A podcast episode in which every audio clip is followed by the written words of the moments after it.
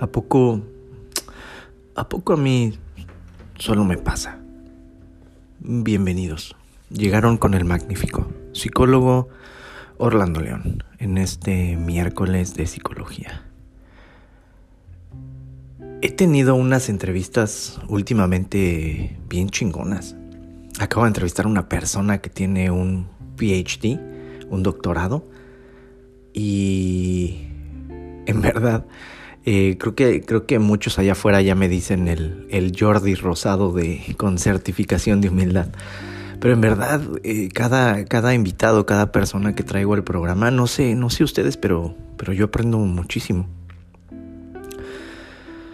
¿A poco, a poco a mí solo me pasa que cuando, ahora sí que sacando el trauma, para las personas que, que me siguen en Instagram, y esto empezó, o la primera vez que recuerdo que viví esta situación, fue una vez que estaba en Suiza, en la ciudad de Baden.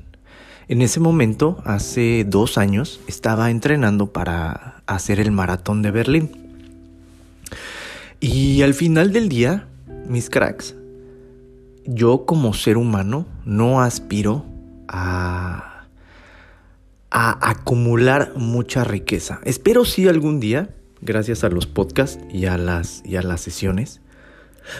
Pero en general, yo me decanto hacia tener una vida más tranquila, una vida modesta. Como diría uno de nuestros viajeros, una vida con lujos básicos. Y entonces estaba en Baden, en Suiza. Eh, recuerdo que me levanté en la mañana eh, estaba saliendo con una, con una chica suiza que hacía mucho, mucho deporte. Eh, bueno, X, X, estaba muy guapa, estaba guapa.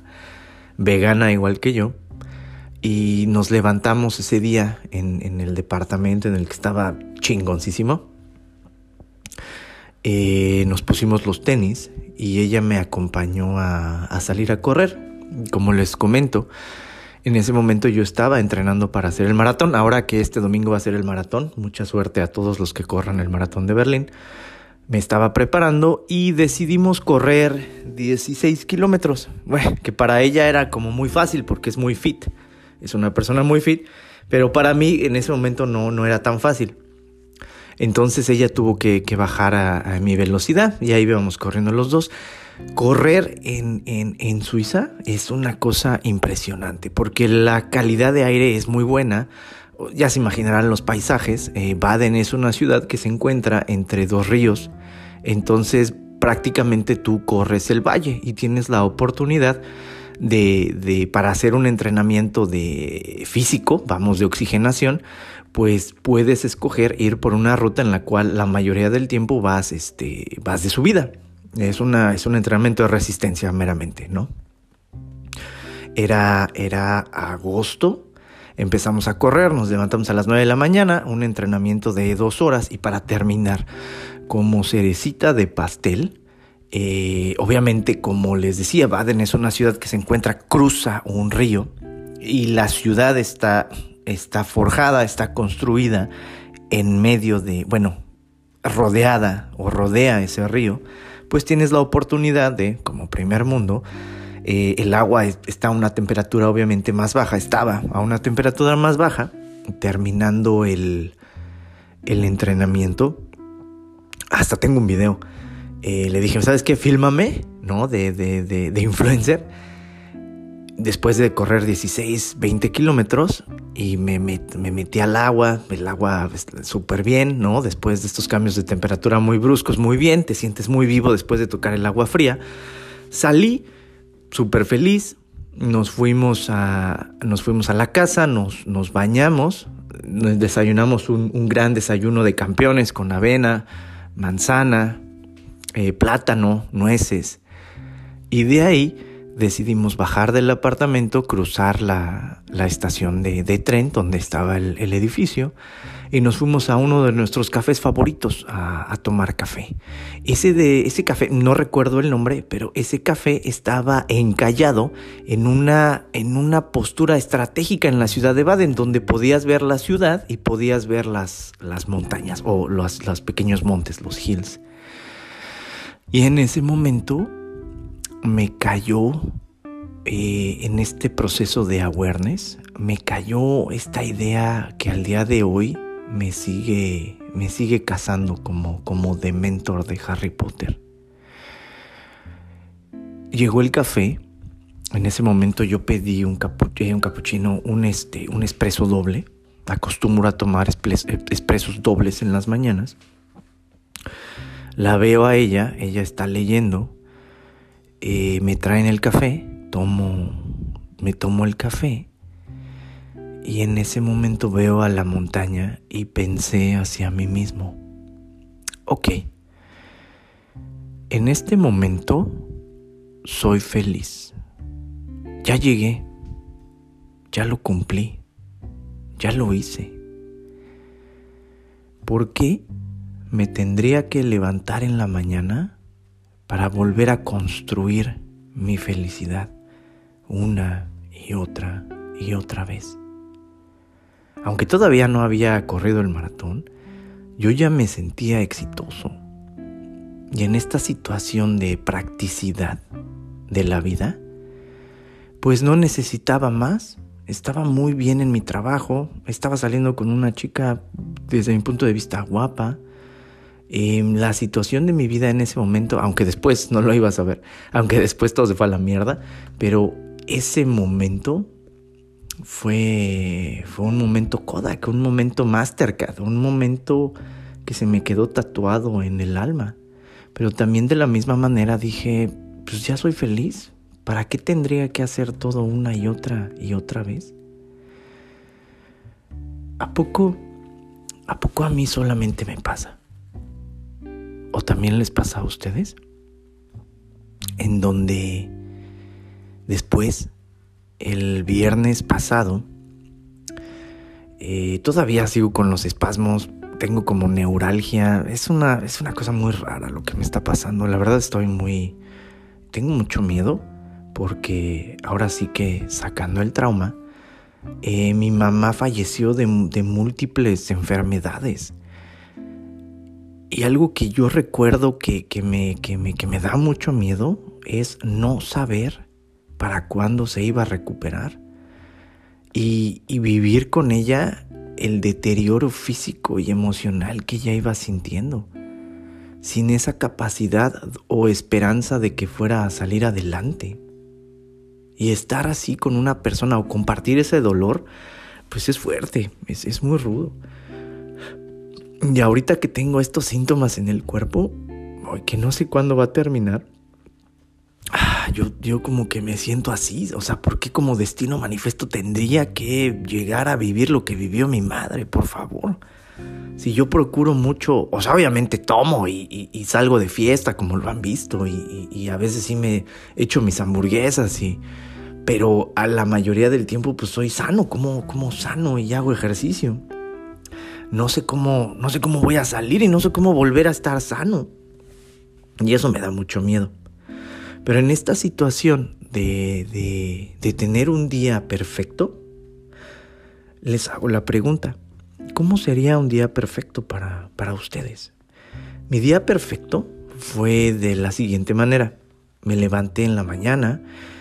No puedo decir esto en público, pero mi roomie estuvo, estuvo, fue parte importante de mi día en, la mañana. Y después de ahí desayunamos, ya se imaginarán, después de ahí desayunamos y yo me fui al gimnasio. Estuve más o menos como dos horas, no, no haciendo mucho porque estoy recuperándome de la espalda, pero, pero hice pesas, de ahí me pasé a, a la alberca y de ahí me pasé al sauna, una de las cosas más interesantes de vivir en Alemania o una de las cosas muy buenas que me dejó el vivir con mi expareja fue el, el, agarrarle el gusto al sauna finlandés, que al final del día en el gimnasio es lo mismo, ¿no? Todos están en bolas, todos están en pelotas, te metes a un cuarto oscuro súper caliente, sales y te bañas con agua fría, ¿no? El, agua. Curar, tratar de, sanar, subsanar por medio del agua. Entonces fui al gimnasio, estuve dos, dos horas y media, tres horas.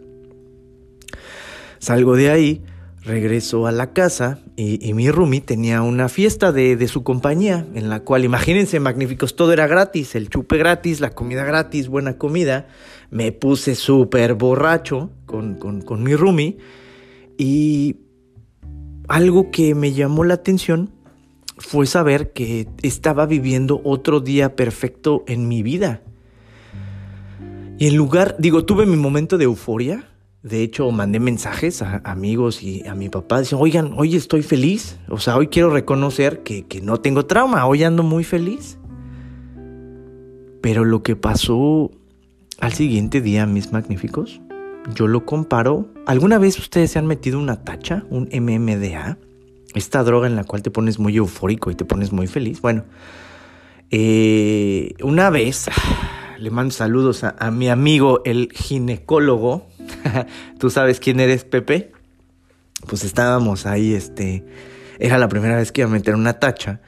Y, Pepe atascadísimo agarra y me dice, no, no, no, pero tómate, tómate dos y tómate una botella de agua. Imagínense, dos tachas en mi primera vez. Estábamos en un concierto de música electrónica en Puebla. No mamen, terminé como rata fumigada, no podía. Y al siguiente día me dio una depresión impresionante. O sea, en verdad esa vez fue la primera vez que sentí depresión en mi vida. Estaba muy mal, muy triste. Y esos son los efectos secundarios de, de llevar a tu organismo a vivir un máximo placer, un máximo gozo. Bueno, el sábado, este sábado, eh, pues me entró una crisis. De hecho, a mi Rumi también estaba muy triste. Los dos estábamos muy tristes, estábamos comentando de eso. Nos entró una crisis existencial muy cabrona en la cual no sabíamos por qué. Estábamos viviendo un estado de extremo vacío. Después de haber vivido un día feliz en mi vida. Y entonces ahí pues hago la pregunta, ¿solo me pasa a mí o a ustedes también les pasa? ¿Será que será que la felicidad en verdad es efímera y solo nos la quieren vender como concepto, como zanahoria? Para, para, que como nosotros como burros vayamos siempre tratando de chase, tratando de alcanzar esta zanahoria para nunca alcanzarla, con lo cual en el momento en el que te das cuenta te vuelves aún más miserable porque sabes que nunca la vas a alcanzar y en ese momento tienes la primera experiencia de panic attack o de vacío? ¿Será que la felicidad en verdad no existe? ¿O ustedes qué consideran que sea? ¿Cómo viven su vida para mantener un estado de felicidad o de de to, be content, de, de, estar tranquilos o contentos con la situación que viven durante el día a día, para no, para tratar de cuidar que su emoción no, no, no se deprima. ¿Cómo le hacen ustedes, mis magníficos? A mí la verdad me da mucho miedo llevarme al límite de sentir felicidad, ya que yo sé que al siguiente día voy a, voy a sufrir esta situación de tristeza.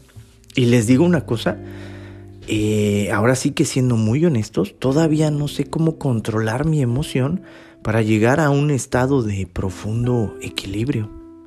Y entonces hago la pregunta, ¿cómo le hacen ustedes para calmar sus emociones? Y por eso, ¿será que solo a mí me pasa? ¿O también les pasa a ustedes? Muchas gracias por escuchar este miércoles de psicología, en donde cada semana el psicólogo Orlando León se pondrá en medio de la narrativa explicando lo que le pasa a un ser humano común, a un ser humano corriente en su día a día, para tratar de entender desde el punto de vista de la calamidad o simplemente de una experiencia común y corriente el cómo tratar de poder salir de casi cualquier situación. ¿De qué se dieron cuenta el día de hoy? ¿Cómo están? ¿Cómo manejan sus emociones para no caer en esa situación de depresión? Abrácense, quiéranse mucho, háblenlo, platíquenlo con sus parejas, con sus amigos, con su gente alrededor. Y si nadie está disponible, aquí está el magnífico psicólogo Orlando León. Nos vemos el siguiente miércoles. Hasta luego.